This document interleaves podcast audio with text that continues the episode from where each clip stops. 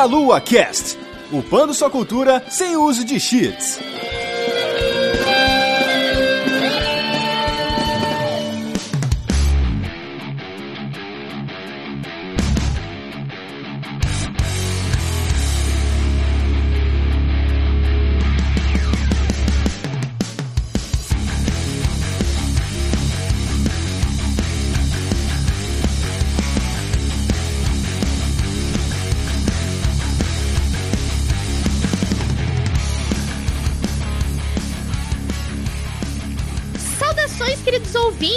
Começando mais um Meia Lua Cast. Aqui é a Vanessa eu estou aqui com duas pessoas maravilhosas, entre elas o Manuel Siqueira. A SEGA pode não ser a que sobreviveu à guerra dos consoles, mas ela com certeza foi a que mais inovou na geração 16 32 bits.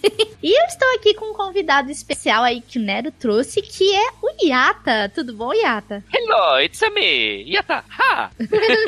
Tudo bom, Yata? Seja muito bem-vindo ao Meia Lua Cast. Primeiramente, eu gostaria que você se apresentasse, fala o que você faz por aí ou na internet, enfim, se apresenta pra galera. Bom, é isso aí, pessoal. Eu sou o Yata, mais vulgarmente conhecido como Henrique, único homem-bomba kamikaze do mundo, por causa do meu sobrenome, lógico. Além de colecionador de games e geralmente trabalho mais como ator, dublador e músico.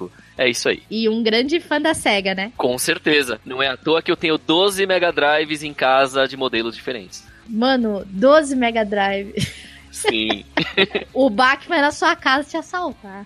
Ah, ninguém encontra minha casa pra achar minhas coisas. Às vezes nem eu encontro minha casa, então. Mas então, como vocês perceberam, nós vamos falar um pouquinho da história da SEGA. Não vai dar pra falar tudo no cast, mas a gente vai abordar os pontos mais importantes da história da SEGA, bem como falar dos seus consoles e seus jogos que fizeram parte da nossa infância. Mas antes, nós vamos para a nossa sessão de recadinhos.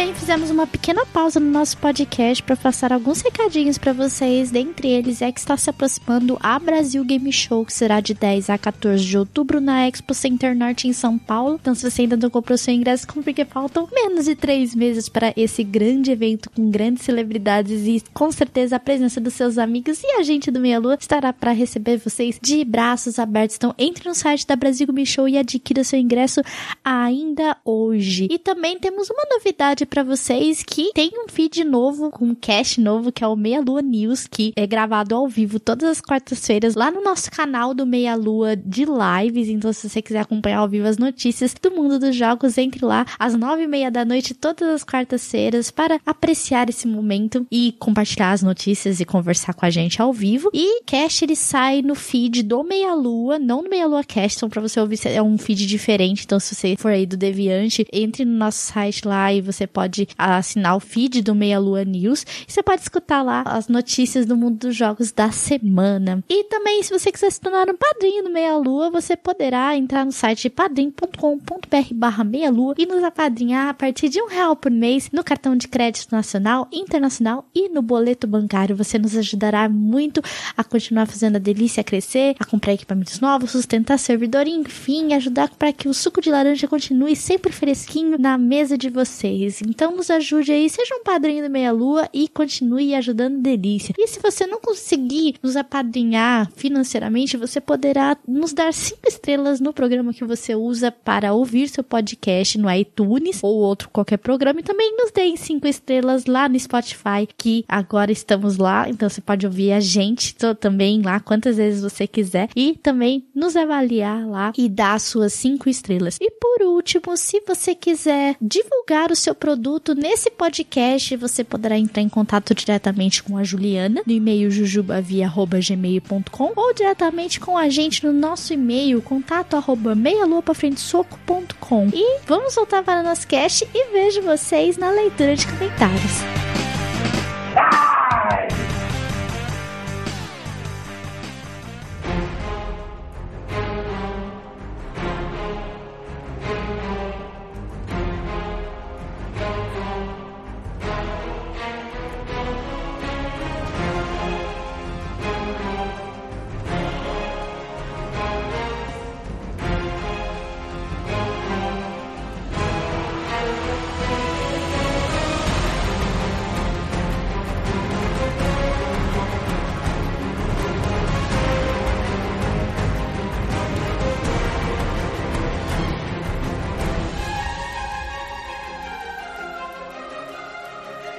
Nós vamos falar um pouco da história da SEGA, todo esse processo de nascimento, de crescimento dessa empresa, né? E a gente já percebe que ela não é tão nova, ela é bem antiga. É, o nome SEGA é de 1920, é isso mesmo, gente? Nasceu em 1920 e teve o nome SEGA logo alguns pouco tempo depois aí, foi mais ou menos o que? Década de 40. Mas assim, década de 20 começou como Standard Games. Aí depois é que teve o nome Sega e tal. Sim, ela começou no Havaí, em Honolulu. Meu Deus, que lugar lindo, né? Exatamente. depois ela transferiu a sede para Tóquio, no Japão, que é onde ela tá até hoje, né? Isso foi em 1951. Isso. E em 1954, é, teve um empresário que é o David Rosen, que ele acabou indo morar no Japão com a companhia dele, que era a Rose Enterprises, com finalidade de obras de arte, né? Ou seja, não tinha nada a ver com, com nada, né? E aí a companhia importou cabines de fotografia instantânea, esbarrou no sucesso de vendas, as cabines se tornaram extremamente populares no Japão. Os negócios estavam crescendo e a Rose Enterprise se expandiu com a importação de jogos eletromecânicos. Então aí a gente tem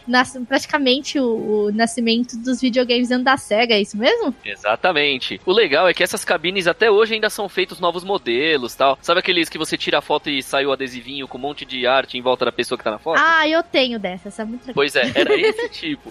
Putz, eu imaginei que era dessas. É aquelas que você pode, inclusive, entrar com tua namorada lá dentro e ficar fazendo umas poses bizarras. É esse tipo de máquina, tanto que em vários filmes, até no Death Note versão americana, eles mostram uma máquina dessa. Muito bom. E aí, em 1965, a Rose Enterprises e a SEGA se fundiram para poder criar a SEGA Enterprises. Aí, um ano, essa companhia lançou um, um jogo de simulador, né, que tinha o nome de Periscópio. Teve um sucesso estrondoso no mundo inteiro. Vocês chegaram a ver alguma coisa desse, desse jogo? Sim, Periscope era um jogo bizarro. E como que era na época? Esse Periscope aí? Era assim, a tela era preta com luzes verdes, branco, sei lá dizer se é branco ou verde aquilo. Ainda tem alguns lugares aí que mostram vídeos até no YouTube e tal. Em 1969, o Stern Industries comprou a SEGA, né? Mas aí o Rosen, né, que ele já foi mencionado até anteriormente, ele foi mantido como o céu da empresa. E aí a SEGA continua a crescer e tudo. E nos arcades a SEGA se tornou conhecida pela criação do Frogger e do Zaxxon. E foi necessária a divisão da SEGA da América e do Japão por causa da carga de trabalho. Você tinha uma SEGA no Japão e outra na América porque a coisa ficou meio amontoado pro lado deles. Mesmo que tinham a mesma mãe, né? Mas elas tinham duas equipes diferentes. É, porque a carga horária do Japão era bem diferente, né? Você trabalha 12, 14 horas por dia, enquanto pros lados ocidentais aqui é de 6 a 8 horas. E aí, em 83, a SEGA lançou no mercado o SG-1000, que era um produto que não teve muito sucesso porque chegou apenas no Japão e na Austrália. Depois, o Personal Arcade trouxe pro mercado um console com duas entradas de cartucho, uma para jogos da Coleco e outra pro SG-1000. Caramba, que confusão isso aqui.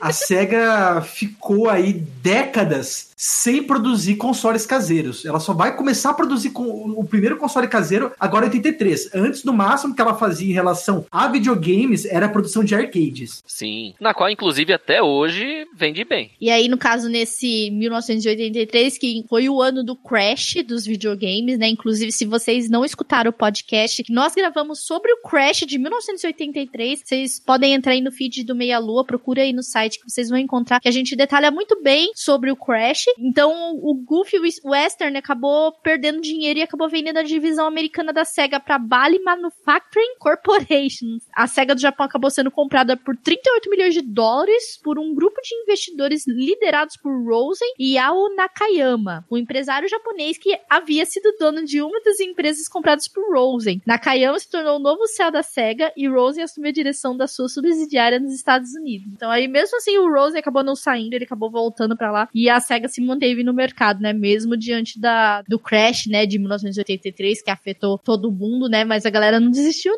não. Sim. Ó, um comentário meio besta, mas assim, um grupo de fãs, isso aí nem tá mais na internet, mas esteve até alguns anos atrás, tentou criar um videogame em homenagem a ele, que chamava Sega Rosen. Só que a própria Sega foi lá e desmantelou o negócio, falou, ó, não lança, porque isso aí não é nosso. Aí eles tiraram do ar, então não tem informação nem na Wikipédia. Nossa, que tristeza.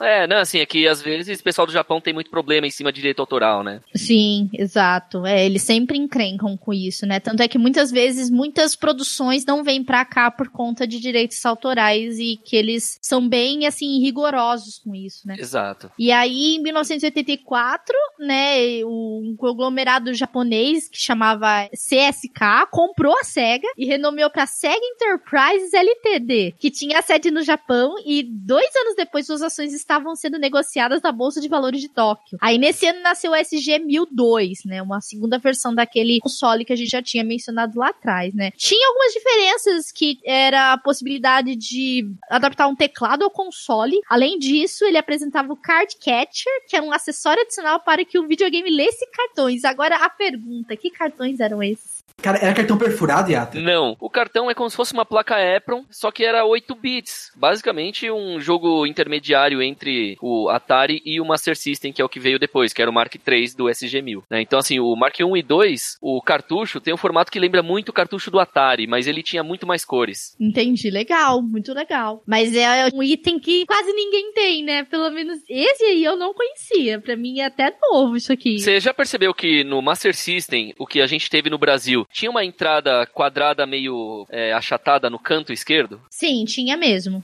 Então, o pessoal aqui no Brasil só viu a versão americana, que era para você encaixar os óculos 3D, Missile Defense, Afterburn e tal, ou o da pistolinha junto lá para poder jogar 3D. Só que aquilo ali também dava para encaixar jogos. Só que o pessoal americano não conseguiu fazer os jogos é, funcionarem direito ali. Então por isso ficou só para acessórios. Mas na versão japonesa eram jogos também. Ah, legal. Nossa, que interessante isso.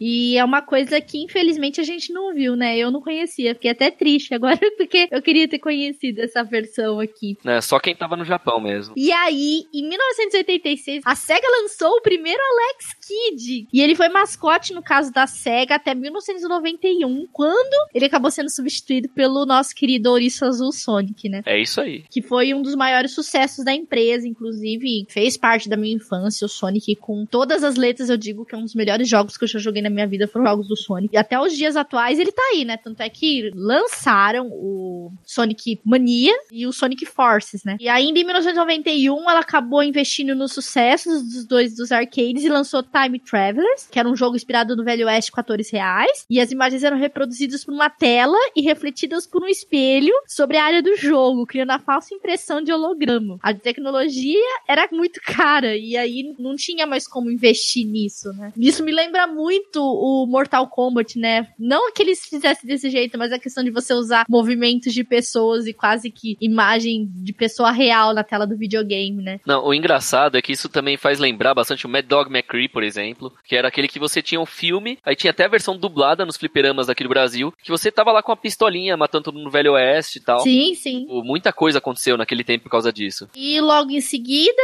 em 2004, né, já alguns anos depois, aí a Kelvin assumiu o controle majoritário da SEGA, daí acabou ficando um custo pra ela de 1.1 bilhões de dólares, aí ela criou a nova companhia chamada SEGA Kelvin Holdings. Cara, eu não me conheço uma empresa na história que mudou tantas vezes de nome que nem a SEGA.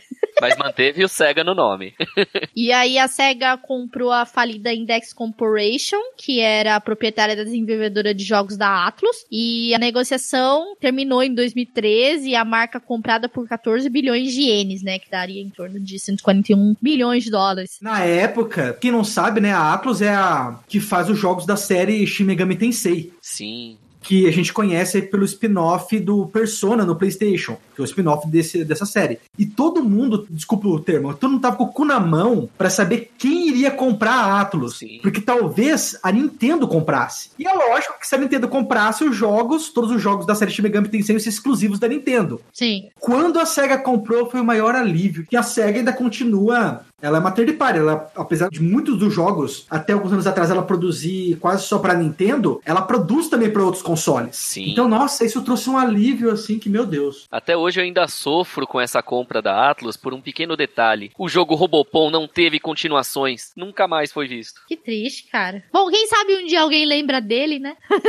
É. Então, aí em 2017, a empresa anunciou o projeto Sega Forever, que aí era o objetivo era realmente relançar aqueles jogos que foram originariamente lançados para Master System, Mega Drive, e aí eles iam lançar para os smartphones. Streets of Golden Axe, Sonic the Hedgehog, Comic Zone, Altered Beast. Então, todos eles iam ser disponibilizados com aqueles gráficos originais que a gente já conhecia, né? Uhul! Essa iniciativa teve o nome de Road to 2020, né? Rumo a 2020, né? Que eu não sei falar 2020 em, em inglês. Que aí, no caso, exploraria as propriedades intelectuais da SEGA, relançando os títulos antigos e franquias do sucesso para as plataformas, no caso, os smartphones hoje, né? E aí aumentar o faturamento 50% pelo menos dessa, desses relançamentos. A gente já tem aí, inclusive, na Play Store, pelo menos aqui da Google, a gente já você pode baixar é, Sonic, você pode jogar, tudo bem, para você jogar a versão, tipo, sem propaganda, né? Você precisa dar um valorzinho lá, mas você pode jogar de graça, de boa e não tem problema nenhum. O jogo roda de boa e é muito legal, cara. É, Sonic, naqueles gráficos original no smartphone, eu achei, achei incrível essa jogada deles. Eu acho que o que tá faltando é eles aproveitarem, já que eles são donos da, da Atlus, né, e de tudo que eles tinham, podiam relançar o Vales 1, Vales 3, Vales SD, o próprio Robopon, coisa assim. Eu acho também. Com todas essas compras aí, a gente tem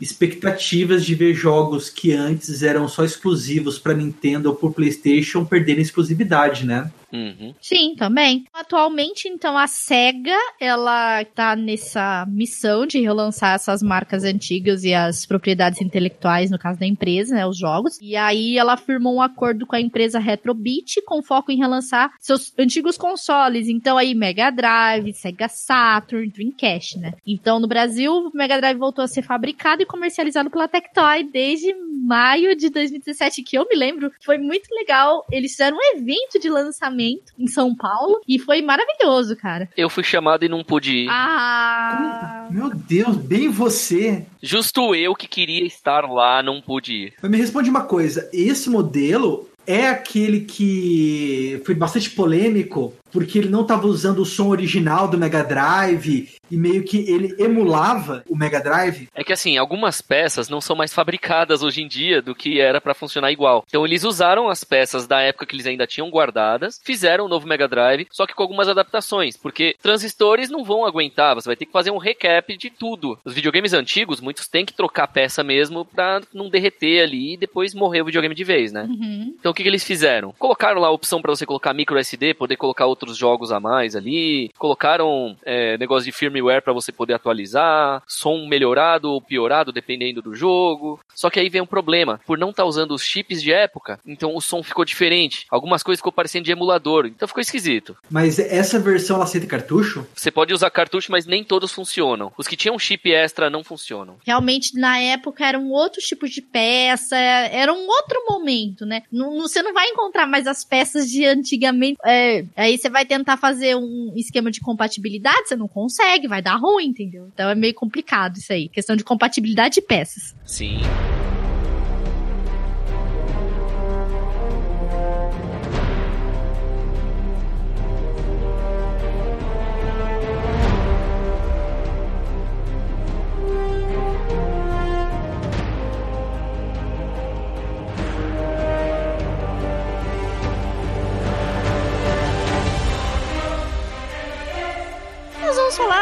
História dela na questão do console agora, né? Dos consoles que foram lançados por ela, ver quem teve o que aqui. Vamos ver quantos videogames da SEGA a galera teve aqui. Então, nós vamos começar aqui falando então, muito contrário do que muita gente pensa, a SEGA ela desenvolveu outros consoles fora o, o Mega Drive e o Master System, né? Então, aí a gente teve aí o Sega SG-1000, né? Foi o, um dos primeiros consoles. E aí eles introduziram, né, o primeiro jogo tridimensional, no caso da indústria, que era o Super Rock 3D. Aí no ano seguinte veio aquela, aquela enxurrada, né, de jogos de arcade que acabou levando o crash dos videogames. E aí a receita da SEGA acabou caindo. Em seguida ela foi acabou sendo uma das primeiras a usar discos a laser, que era um jogo de vídeo chamado Astron Belt. E aí ele foi concebido e lançado, né, no primeiro console de jogos de vídeo doméstico, que era o SG-1000, que a gente acabou de mencionar nele, né? O legal é que isso daí é só o começo da SEGA pegando e criando tecnologias à frente do seu tempo e financeiramente se fudendo muito por isso. Não podemos esquecer que muita coisa que a SEGA fez lá atrás, agora tá todo mundo utilizando como novidade. Sim, eu não, não vou dar spoiler aí, mas eu só falo que o Dreamcast ele pode ter sido o fim da SEGA em relação aos consoles, mas o quanto ele inovou e o quanto ele inspirou gerações posteriores não tá escrito. Mas enfim, a gente chega lá.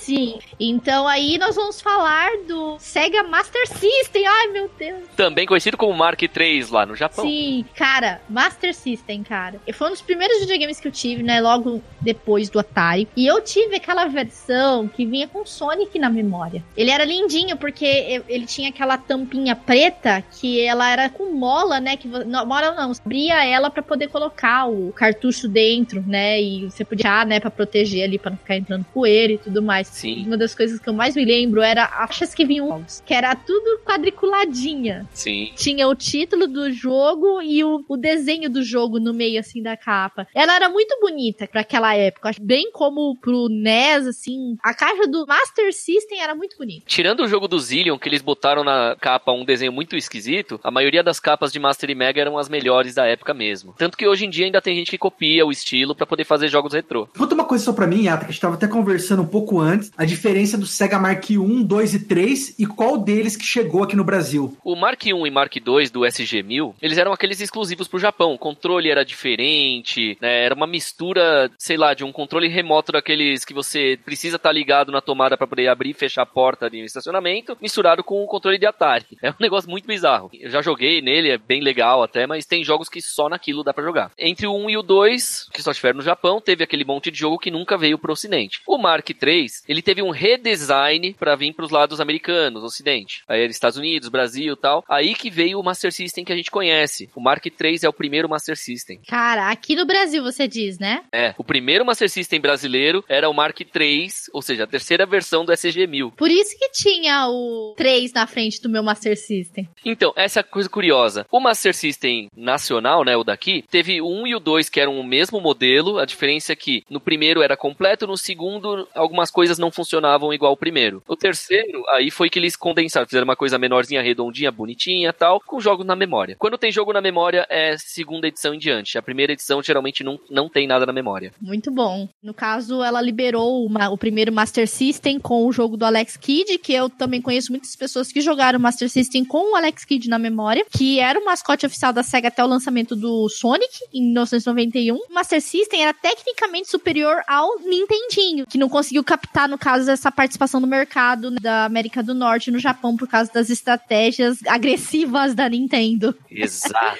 O Master System ele fez muito mais sucesso até aqui no Brasil. Então, assim, é mais hoje em dia que o pessoal tá naquela nostalgia do Nintendinho, mas a maioria só foi gostar de Nintendo a partir do Super Nintendo aqui. Mas a gente tem que lembrar também o seguinte: que poucos Nintendinhos chegaram a vir pro Brasil. Principalmente porque empresas como a Gradiente, entre outras aí, eu acho que é a CCE também, elas criavam videogames alternativos, mesmo sem a autorização da Nintendo, que eram compatíveis com os jogos do Nintendinho. Então, muito de nós que vivemos aquela época, nós compramos esses videogames alternativos. No meu caso, por exemplo, como eu já falei até em outro podcast, eu tinha o Phantom System, que era da Gradiente, e que era o equivalente do Nintendinho. Nossa, isso me faz lembrar. Eu tenho aqui o Phantom System, eu tenho o Dynavision, eu tenho o Beat System, os três são compatíveis de Nintendinho, além do próprio Nintendinho original. Aí, então, ela fez muito sucesso, né, pra cá, aqui no Brasil, Austrália, é, Europa. O Master System fez muito sucesso. E foi um dos que teve jogos muito bem vendidos na década de 90. E tem, tem ainda vendendo até hoje, né? Muita gente procura esses jogos para comprar ainda, principalmente agora com os, os relançamentos, né, desses consoles que no caso ou o, Mi, o Master o Mega Drive, tudo a galera tá atrás dos cartuchos, né? E quando tá sendo vendido por preço de assim, valendo um rim. É, não, e pensar que alguns anos atrás eu pegava baratinho o jogo raro, hoje em dia os jogos mais simples o pessoal tá metendo a faca. Ah, mas isso tudo foi antes dessa onda nostálgica provocada principalmente pelo YouTube, dos jogos antigos. Antes dessa onda, realmente se comprava por preço de banana. Hoje em dia eles estão seguindo muito o estilo americano, de quando a coisa começa a ter uma determinada idade, ela começa a valorizar. Mas vai ter épocas que vai desvalorizar de novo, viu? Ah, sim, é praticamente uma bolsa de valores nerd. Yes. Vamos investir na bolsa de valores nerd. Eu já investi o suficiente. Só de joguinho aqui, eu acho que eu tenho mais de 15 milhões. E eu gastei o quê? Menos de mil reais no total. Caramba. Eu me lembro de um jogo no Master System, agora eu não vou lembrar o nome. Era, acho que era Rainbow. Era um joguinho, era, era do Master, tenho certeza que era do Master System. Também acho que foi lançado pro Nintendo também. Era um joguinho de que você tinha que subir um bonequinho fazendo pontes de arco-íris. Era esse estilo de jogo que vai subindo, sabe? E você não pode cair. Eu esqueci o nome, é Rainbow alguma coisa. Mas eu tinha esse jogo também e eu me divertia jogando esse jogo. Não me lê recordo. Se eu procurar, se eu jogar na internet, eu encontro. Mas é que agora de cabeça eu não lembro. Mas eu joguei bastante e me divertia muito com ele. E eu acho que ele era do Master System. Era Rainbow Island? Isso, esse mesmo. Rainbow Island que inclusive é desenvolvido pela Taito, que como a gente conhece aí, produziu alguns dos melhores arcades já vistos. E aliás, ela trouxe o arcade pro Brasil. Sim, tem um docs que eu fiz pro YouTube falando sobre a história da Taito. Eu sei, eu só aprendi sobre a Taito porque eu assisti o seu documentário. Uhul! Olha aí. então a gente teve aí o Master System com alguns jogos, assim, foi um dos primeiros aí da Sega, tipo, populares mesmo, vamos dizer assim. O anterior ele não era. Então assim. Ele era o primeiro console e, pelo, e eu não conhecia ele. Para mim, a SEGA, na minha concepção, começava no Master System. Eu sei que a história da empresa é antiga e tudo, mas para mim ela começava no Master System, não no, naquele outro console que a gente mencionou lá, que é o Sega SG-1000. Eu não sabia nem da existência.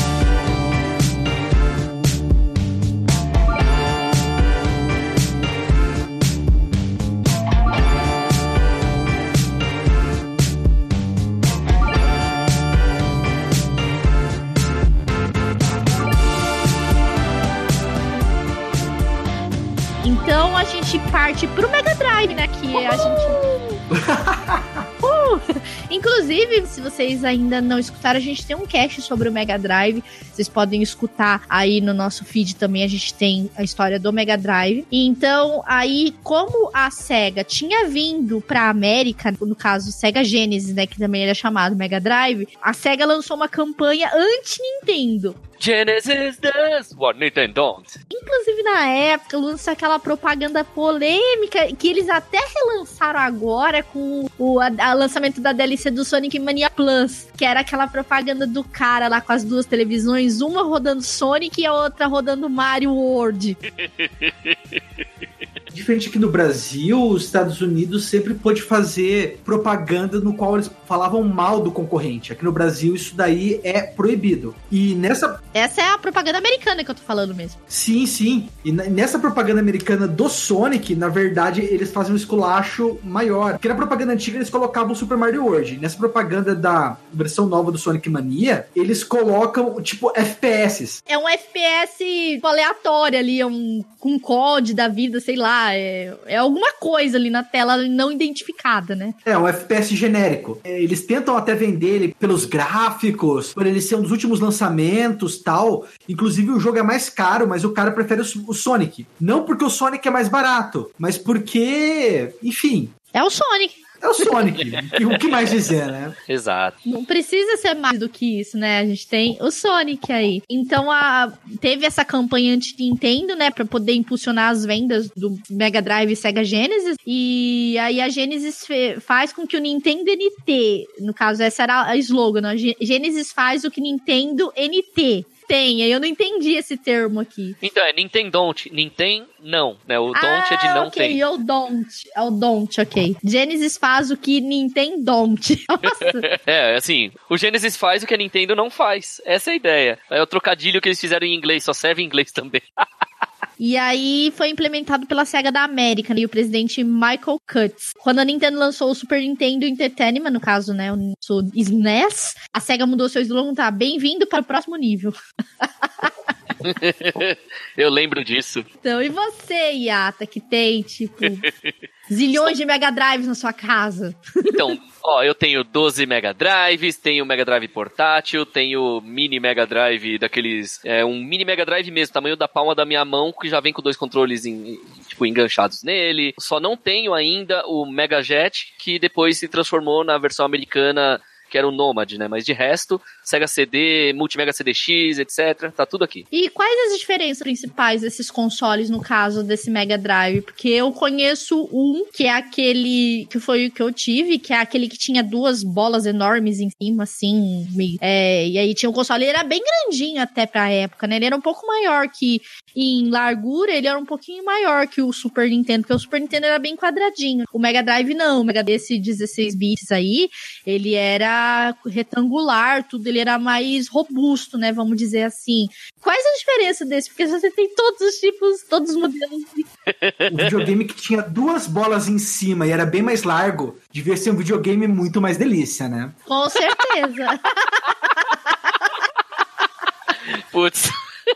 Ó, então. Tá, manda ver. Assim, o Mega Drive, ele tinha muitas diferenças entre uma versão e outra. Por exemplo, no primeiro modelo que a gente conheceu aqui e tal, por exemplo, na versão americana para japonesa, em uma o 16 bits é pequenininho, no outro 16 bits tá escrito gigante. Num a luz é azul, na outra é vermelho, tal. Assim, mas o primeiro modelo em todos os países tinha o botão de volume no aparelho, além de você poder mudar o volume na própria TV. Tinha um reset direto nele, botão de power, tal, e tinha uma entrada para fone de ouvido no aparelho na frente, que depois da segunda versão em diante não teve. Então é uma coisa interessante de conhecer. Os cartuchos, no primeiro modelo, funciona tudo praticamente. Né? Já no Mega Drive 3, alguns jogos já não funcionavam, tanto o 2 quanto o 3 encaixado no Sega CD, alguns jogos funcionavam, outros não. Certo. Mas assim, tinha diferença de gráfico, de som? Não, de verdade eles só, tipo, depenavam da segunda versão em diante, tiravam alguma coisa, mas os gráficos e áudio era a mesma coisa, né? O que mudava era, tipo, qual era compatível com o Sega CD ou não. Desde o primeiro eram compatíveis. Os últimos modelos já não, nem encaixava mais. Entendi. Interessante essa, essa parte aí. Eu sabia, por exemplo, que o Super Nintendo ele teve várias versões, acho que foram quatro, quatro ou cinco versões, né? Que a gente gravou um cast sobre o Super Nintendo, falou de todas as versões dele, mas eu não sabia que o Mega Drive tinha essas versões. O Nintendo eu já sabia que tinha, agora o Mega Drive para mim ele era único com aquela versão dele. Não, o Mega Drive, ó, pra você ter uma ideia, eu tenho 12 modelos e não tenho metade dos que existem. Porque tem um Mega Drive exclusivo do Brasil que tem jogo brasileiro de música que vem com a guitarrinha estilo Guitar Guitar Hero. Nossa, interessante, isso eu não sabia. Pois é, só existe esse jogo num modelo específico do Mega Drive que lançou aqui no Brasil, mais ou menos lá para 2005, 2006. Então assim, tem algumas, né, umas coisas diferentes assim. O Show do Milhão é jogo do Mega Drive exclusivo do Brasil. Sim, eu lembro desse, nossa, esse eu lembro, esse o Mônica no Caverna do Dragão era do Master, né? Sim, sim, que ele era o Wonder Boy. Que era, exatamente, que era praticamente um Wonder Boy com molde, né? Que daí, em vez do protagonista do Wonder Boy, você tinha a Mônica. O Mônica no Castelo do Dragão foi relançado agora, inclusive, ele era do Mega Drive. E tinha o Resgate, que era o do Master. Sim, exatamente. Inclusive hoje eles são caríssimos na mão de colecionadores e eu tenho os dois em casa. Olha que legal. Peguei na época que era 15. Antes de passar pro próximo console, cara, eu queria que você me explicasse uma coisa que era real, mas era meio que uma lenda na época do Mega Drive, que era aquele adaptador do jogo Sonic Knuckles. Ah, maravilha. Que se você encaixasse com o Sonic 1, ou Sonic 2, ou Sonic 3, você podia jogar com Knuckles nesses jogos que não tinham Knuckles, porque o Knuckles só surgiu no Sonic Knuckles. Sim, foi o primeiro jogo com DLC do mundo. Era DLC físico, né? Exatamente, eu amava aquilo. Tem até alguns lugares que eles pegam vários desse jogo e encaixam um em cima do outro, para você ver qual é o efeito quando você encaixa mais de um igual nele. Ah, não, mas me explica uma coisa, cara, como é que, como é que funcionava isso? E isso que é o principal que eu acho que o público, assim, não sabe, né, porque não viveu aquela época. Era um cartucho que se encaixava em cima do outro? Sim, era tipo um adaptador que ele reconhecia o cartucho e ele meio que emendava as histórias deles. Então, assim, o cartucho Sonic Knuckles ele já estava preparado para esses jogos específicos. Então, ele acrescentava alguma coisa, consertava alguns, algumas falhas e ele podia acrescentar de o Knuckles participar das coisas que ele não tem nos jogos novos, podia colocar nas fases dos mais novos personagens antigos e vice-versa. Então você podia usar o Tails no primeiro, por exemplo, quando o Tails não existia. É como se fosse viagem no tempo. Que interessante isso, que bizarro ao mesmo tempo. Sim, inclusive acho que por emulador e alguns outros métodos você ainda consegue jogar esses jogos. Sim. É, existe um emulador oficial da SEGA lá que eles lançaram, que assim, é um arquivo mesmo que você comprava o jogo, para você poder escolher qual versão você queria, sozinhos, misturados, como você ia querer jogar. E acho que tinha acho que 16 saves cada um dos jogos. Era muito bizarro. Ah, sim, é porque hoje é, a gente não tem essa opção física. Né? A gente não tem como colocar nos dois cartuchos, um em cima do outro. Mas dá pra gente conseguir versões de, por exemplo, Sonic 1 e Knuckles, Sonic 2 e Knuckles, Sonic 3 e Knuckles, que eram as versões quando você encaixava os dois cartuchos. Exato. Uma coisa que é engraçada é que tinha uma lenda na época de que se alguns jogos extras da SEGA que não eram do Sonic, se você encaixasse ali, ia acontecer alguma coisa específica. Mas isso aí era só lenda mesmo. O máximo que acontecia era dar algum bug esquisitão lá, uma música que nunca se ouviu na vida tocar. Mas de resto, não modificava os outros jogos, era só esses jogos do Sonic mesmo. Então aí nós tivemos também em seguida a Sega Game Gear, que eu não tive, mas ela foi lançada em, em 6 de outubro de 90 e era um portátil. Ele veio para competir com o Game Boy. Interessante, né? Veio competir com o Game Boy, o Atari Lynx e o NEC Turbo Express. Então aí a gente teve, na época 90, nós tivemos um portátil aí da SEGA pra poder competir com a galera. E aí acabou que o Game Gear, nesse caso, ele foi levado às pressas pro mercado, mas ele tinha, tipo, muita falha, né? Ele tinha problemas com curta vida de baterias, não tinha títulos originais dele, entendeu? Era fraco o apoio Sim. da SEGA em relação, então, ou seja, nem a SEGA tava acreditando no portátil dela. Mas ele teve muita coisa legal para isso, viu? Apesar de não ter muitos títulos, ainda assim ele era um aparelho legal. Se a bateria funcionasse bem e não tivesse dando muito problema na placa-mãe, esse videogame durava até hoje. O problema é que ele usava, ele usava muitas pilhas e se eu não tô enganado, é, a duração dele com essas pilhas era menos de uma hora, né? Sim, eu sofri bastante com isso. Mas mesmo assim eu ainda jogo de vez em quando, tem lá uns black pixels embaixo, assim, né? Dead pixels, mas ainda assim tá funcionando. E aí a gente avança então pro Sega CD, que também aí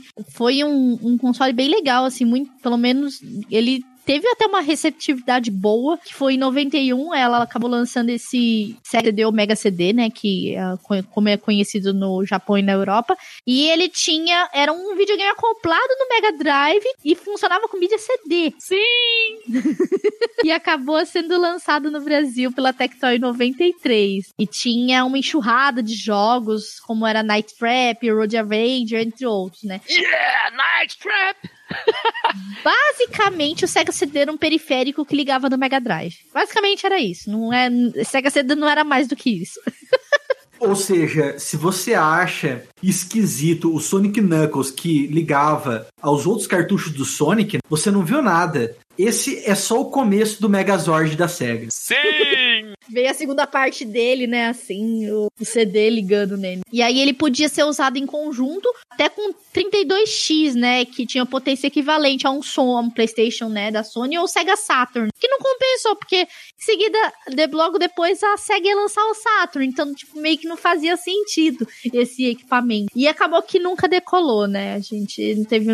Esse Sega CD nunca saiu da, do chão. Ele não foi tão longe assim quanto que a gente esperava, né? É, ele tinha jogos bons bons, mas faltava algo. Eu acho que o principal problema foi, já que na época você não tinha internet, ainda estava começando as revistas especializadas, você não tinha como informar para o teu público que isso era um complemento do Mega Drive e que ia deixar ele como um videogame da geração posterior. Tanto que eu posso estar errado, até vou perguntar pro Yata isso. Yata, não tinha a versão do Mega Drive que já vinha com esse acessório? Não, ele você tinha que comprar separado, tinha uma fonte separada e um cabo de TV separado para você ligar dele para TV e dele para o Mega Drive para poder realmente fazer funcionar. Só que o grande problema do 32X é que ele era caro, como se fosse um console novo, e ele tinha poucos títulos. Tipo, ele foi feito para ser os últimos suspiros do Mega Drive oficiais. Entendi. Então, o 32X, na verdade, ele tava ali para ficar acoplado com o Mega Drive, né?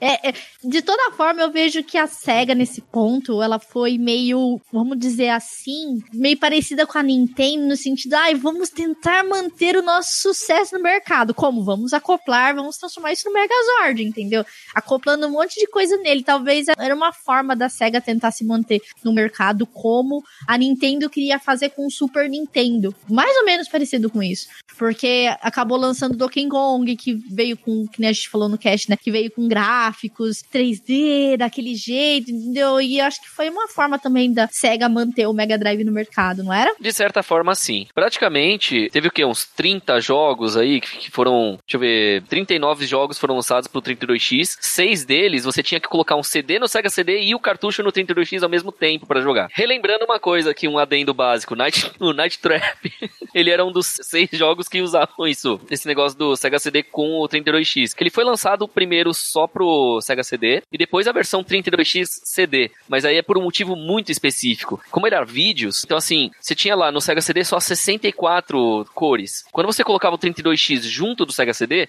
você tinha aquele áudio perfeito ali de CD e 32.768 cores na tela. Então ele melhorava muito o Sega CD. Por isso que eram os dois juntos. Ou seja, mais uma vez você pode usar o Mega Drive como o Megazord e colocar o Sega CD junto com o 32X para você rodar os jogos. Exato. Tanto que o Night Trap ele foi um jogo polêmico. Graças a ele existiu a censura em videogames no mundo todo. Não foi por causa do Mortal Kombat, ele foi um dos, né? Mas o Night Trap foi tão polêmico que ele teve uma, uma edição especial, né? No ano passado de 25 anos, que causou muita dor de cabeça para mim também para eu conseguir, mas eu consegui. Ah, sim, você queria a edição limitada, né? Que foram pouquíssimas edições. A limitada não consegui, mas faz parte. Que o NetTap foi relançado. Sim, relançado, remasterizado para Play 4, Xbox. E PC, hein? E PC, não esquece do PC. Sim, tem pra Steam também, mas agora tá vindo pro Switch. E isso porque, lembrando palavras do presidente da Nintendo na época, este jogo jamais será lançado para nenhum console da Nintendo. O que, que tá acontecendo? O que, que tá acontecendo agora mês que vem? Era o presidente antigo. É... Exato. Morreu com ele, as coisas mudaram. Exato. Ó, vocês estão vendo. Um jogo que a Nintendo proibia, agora vai pra Nintendo. O, os proprietários aí do Nintendo Switch que se preparem. Vampiros e garotas. Ah, mas não tem problema, a baioneta já tá no Switch. Sim. Ah, não, mas esse, daí, esse daí é diferente. Vai, vai por mim. É diferente. Olha, só vou dar uma pequena dica em poucas palavras: vampiros banguelas e mulheres 16 anos com, tipo, pijamas. Ponto. Ai, meu Deus. é, e é olha que nem era um jogo japonês, hein? Era um jogo ai, americano ai. e foi o último trabalho daquela atriz lá, a é, Dana Plato que ela participava do, da série do Arnold, sabe, o anão? Sei. Então. Aquele menino pequenininho que tinha série na televisão, eu lembro dele. Isso. Lembra a irmã dele na história, né? Que era lembro, adotiva também? Lembro. Então, aquela atriz. Aquele menino pequenininho que não era um menino pequenininho, né? Que na verdade era um anão e ninguém sabia. Exato. Então, aquela atriz, o último trabalho antes dela morrer foi este jogo. Não, ainda bem que ele teve uma nova versão no ano passado, hein? Senão seria uma vida jogada fora. Imagina o último trabalho da tua vida ser esse. Nossa, Nossa isso é triste. É, e o jogo ele acaba sendo divertido porque ele é tipo um filme trash. É aquele ruim feito para ser bom. Ou foi feito ruim, mas acabou ficando tão ruim e ficou bom. Sim, cara, os vampiros tinham um cano para sugar o sangue das pessoas, cara. Era Sim. uma coisa muito bizarra. Tomando sangue de canudinho. Literalmente. Pior que, era. Pior que eles tomavam de canudinho em algumas cenas. Então, esse Sega 3D2X, só pra gente encerrar, ele teve só 39 jogos. Dois eram exclusivos da Europa, que era Dark Side e FIFA 96. Isso. E era um do Brasil, que era o Surgical Strike. E um no Japão, que era o Sangokushi 4, que em inglês é o Romance of the Three Kingdoms, né? Aí, seis desses 39 eram utilizados junto com o Sega CD. Sendo mais, mais famoso, que era o Night Trap. Exato. Tinha bastante cores. E aí o 32X teve vários problemas por causa da existência paralela com o Sega Saturn e acabou que teve que parar suas atividades porque não fazia muito sentido ele continuar.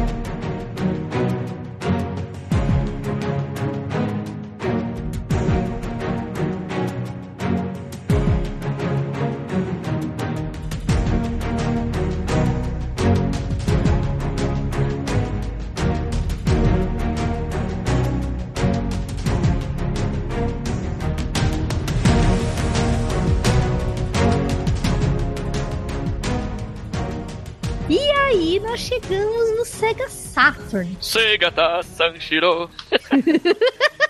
Então eu tive o Sega Saturn e ele é de 95, que ela lançou esse videogame de CD para poder competir com o PlayStation. Sim. na época. Cara, ela tinha muitos jogos legais. Eu gostava muito do. Por mais pequenininho que fosse, bem simplesinho, por sinal. O Sonic. O Sonic é, R, né? Que é o Racing, né? Como podemos dizer. Ele era um jogo bem simples, mas eu gostava bastante do Sega Saturn. E o Knights into Dreams, cara. Esse jogo era espetacular do Sonic Team. É, pra mim foi um dos melhores jogos que eu já joguei até hoje, foi o, o Knights. Ele, Maravilhoso. tipo, só que ele tinha muitas cores na tela, né? O pessoal ficava meio louco assistindo, porque ele dava tanta volta com aquele monte de cor e a galera ficava meio, meio doidona naquela época, né? Sim. Mas as vendas foram muito pobres no ocidente, né? Por conta, por um fator muito óbvio, né? Chamado PlayStation. E acabou que o console foi abandonado. A falta de um título do Sonic foi muito forte, porque a gente teve o quê? Sonic R e qual mais os jogos de Sonic que a gente teve pro, pro, pro Saturn? Que o R, ele era corrida. E ele era bem simples, mas um jogo do Sonic mesmo. E acabou que ela, em comparação ao PlayStation, ficou fracassada. Até porque pra- acabou pro PlayStation, chegou Resident Evil, o Sega Saturn foi assim, atropelado pela Sony. Sim. É aquela coisa, enquanto um tem um loading mais rápido e tudo mais, e é mais barato, o outro era mais caro, mas ainda faltava alguma coisinha. É aquela coisa, né? O, o Saturn matava por causa do- da velocidade dele também. Ele não era tão rápido assim, verdade. E aí depois alguns títulos, no caso, vieram que foi os Radiant Silvergun, Sakura Tyson, jogos de luta Last Bronx, jogos de tiroteio Panzer Dragon, The House of Dead, que eu joguei também. Era... Tenho, eu tenho. Eu joguei muito esse. RPGs que era Panzer Dragon Saga, Grandia, ah, Albert Odyssey, Legend of Eldian, Shining Force 3, Dragon Force Shining Wisdom, Shining of a Arcada Sagrada. Nossa, teve vários jogos. Tomb Raider também acabou sendo lançado, né? Depois, mas ele não tinha tanto eh, bom desenvolvimento no, no Sega Saturn como ele tinha o, no, na Sony, né? No PlayStation. É, que ele foi lançado posteriormente. Sim, ele chegou bem tarde. Né, umas curiosidades sobre os jogos que foram falados aqui: Panzer Dragon, Grandia, Albert Odyssey e o próprio Shining Force e tal. Essa lista que tá falando até o Hayert são todos raros hoje. O disco original do Magic Knight Hayert hoje tá 3 mil dólares. Porra! O quê? Se você procurar Mercado Livre, eBay, etc., o mais barato é 3 mil dólares. E eu já peguei ele em mãos, inclusive faz duas semanas a última vez. Baratinho? É, e esse Magic Knight Heart é baseado num anime que inclusive foi exibido no Brasil aí nos anos 90 no SBT, que é As Guerreiras Mágicas de Heart. Sim! eu me lembro disso. E eu não vou cantar música porque é muito mico, mas enfim, dá uma olhada lá. Pra quem se lembra do personagem Fério, o Fério, né, o, na dublagem, né, o mago loiro lá, né, ele foi dublado por um cara na série. O OVA, quando veio pro Brasil, ele ia ser o meu primeiro trabalho. Eu gravei o OVA, né, de três que tinham, eu era a voz dele. Só que aí eles cancelaram o projeto, então dois e o três não foram dublados. Nossa, cara, que triste. Porque na época ele era tão conhecido que se você conseguisse gravar, você ficaria famosíssimo pela voz dele. Ainda mais famoso do que você já é, né? Olha, eu gostaria de ser famoso, por enquanto só sou conhecido. Não é, não é o que dizem por aí, mas tudo bem. Ah, Rede Brasil não conta tanto nesse ponto.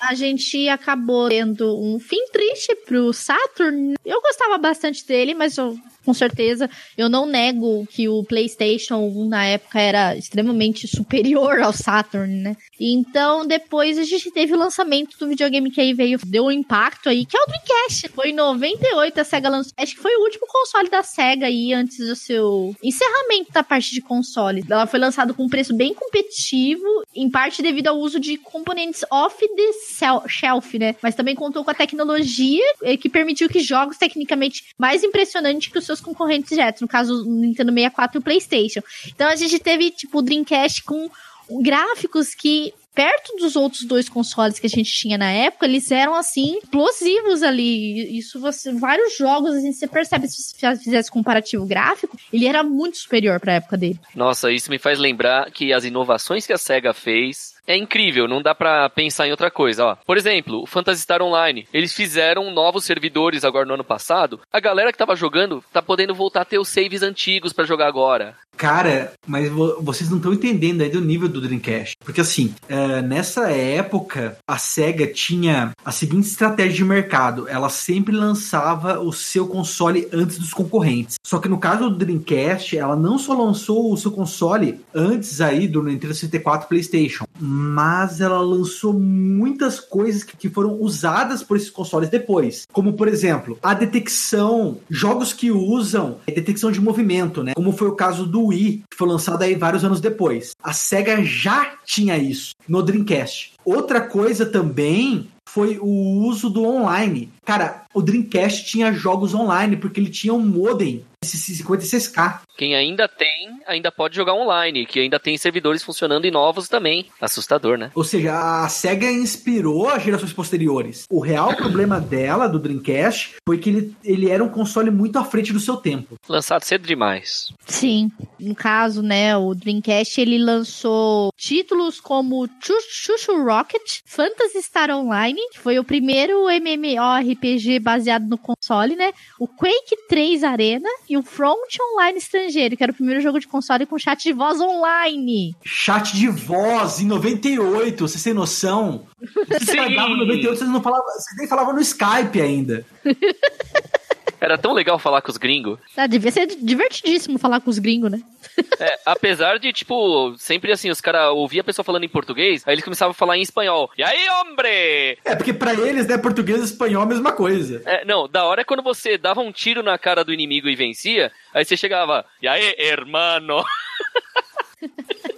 o lançamento do Dreamcast no Japão não foi muito bom, né? É. Foi bem triste. Começou com uma biblioteca muito na sombra do, do próximo, que seria o PlayStation 2, né? E acabou que ele não ganhou muito terreno para isso, né? Apesar de vários jogos de sucesso, né? Como a gente já mencionou, né? Phantasy Star e tudo mais, né? E o lançamento ocidental, um ano mais tarde, foi acompanhado de uma grande quantidade, tanto de first party, né? De, e software de terceiros, de uma campanha de marketing bem agressiva. E aí, eh, ele foi extremamente bem sucedido e ganhou a distinção de lançamento hardware maior sucesso da história. E aí vendeu 500 mil consoles na sua primeira semana na América do Norte. Então, no Japão ele não teve tanto sucesso, mas aqui ele foi bem bem recebido, né? E aí, eh, em 1 de novembro de 2000, a SEGA mudou o nome da empresa, né? No caso, pra SEGA Enterprise, como a gente já contou na história, né? O Dreamcast é o lar de vários jogos, no caso, ele lançou os primeiros, né? Jet Set Radio, que era o Jet Grind na América do Norte, Sea Man, enfim, vários jogos aí que fazem parte da, da biblioteca e que alcançou uma grande quantidade de pessoas, né? O Sim. Dreamcast. E, as- e assim a gente termina a história da SEGA, que é triste porque ela tinha grandes possibilidades de continuar no mercado, tentar continuar competindo, mas ah, diante, né, das empresas, o Nintendo, como a Sony, que tava no mercado aí forte com o PlayStation, então eh, tava bem difícil pra SEGA mesmo manter as suas atividades na parte de consoles, que a gente fala, né? Que jogos ela lança até hoje, para vários consoles e tudo, mas como console, ela já não tinha mais condições de continuar, né? É muito triste. Eu, eu já não vou nem falar mais nada, que eu já gravei de podcast sobre o Dreamcast, já chorei muito. Mesmo não tendo o Dreamcast, mesmo tendo jogado ele poucas vezes, porque é muito lastimável. Ela inovou demais. Ela inovou. Ela tinha muito. A gente não falou nada, mas ela tinha maracas, sabe? Deu dava pra você pegar, você colocava o hardware de maraca começava a tocar jogos musicais. Muito antes do Guitar Hero. Ela tinha muita coisa. Mas para ela ser um videogame caro e muito na frente da sua época, infelizmente, né? Foi o último videogame lançado pela série. Sim, e o último jogo que foi lançado, no caso pra esse console, foi Puyo Puyo Fever, 2004. aí, é. e aí acabou que ela saiu do ramo de consoles, né, e ainda muita gente acompanha, eu mesmo gosto muito da SEGA ainda, principalmente por conta do Sonic mesmo, né? De fazer parte da minha vida e tudo mais. Eu, às vezes mesmo, eu pegava um emuladorzinho pra jogar um pouquinho, entendeu? Aí agora eu tenho Sonic Mania pra poder me divertir jogando.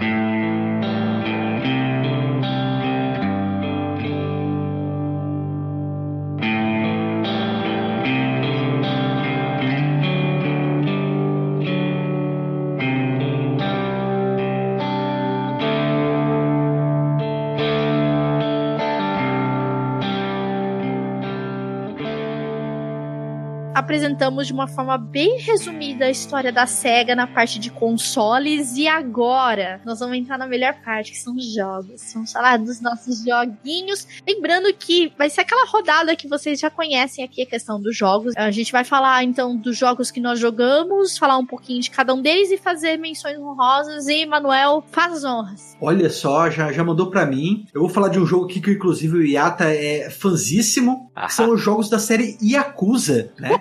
Que são da SEGA. Que, nossa, mano, é, eles são jogos aí que foram lançados a partir do PlayStation 2, né? Porque, infelizmente, a SEGA já não podia mais lançar nenhum jogo aí para os seus consoles. Mas é um jogo fenomenal, porque ele mostra como realmente é viver no Japão. Ele é um hack and slash de mundo aberto, mas ele mostra muito da cultura e dos hobbies cotidianos das terras nipônicas. Inclusive, recentemente foi lançado aí o Yakuza Zero pro PC, que mostra como era a vida não só no Japão, mas mais especificamente em Tóquio na década de 80. Ou seja, ele mostra aí como é que era o jogo aí há décadas passadas, que no Japão você podia ir em danceterias onde, onde ainda tinha disco, né? Que é um estilo musical típico aí dos anos 70 e 80, né? Que muita gente conhece aí pelo filme Embalos do Sábado da Noite. Sim. Como vocês podem ver para quem curtiu a live do Meia Lua Live, é, tinha. As pessoas se comunicavam por pager, não tinham grandes mensagens, mas pelo menos eles diziam para onde você tinha que ligar, tinha muitos orelhões na rua, e entre outros entretenimentos da época, né? Alguns, inclusive, que nós temos até hoje, como mesa de bilhar, dardos. Enfim, é um jogo que vale muito a pena jogar, não só o Zero, como todos os outros da série. E fala alguma coisa, Yato, pra não me deixar no vácuo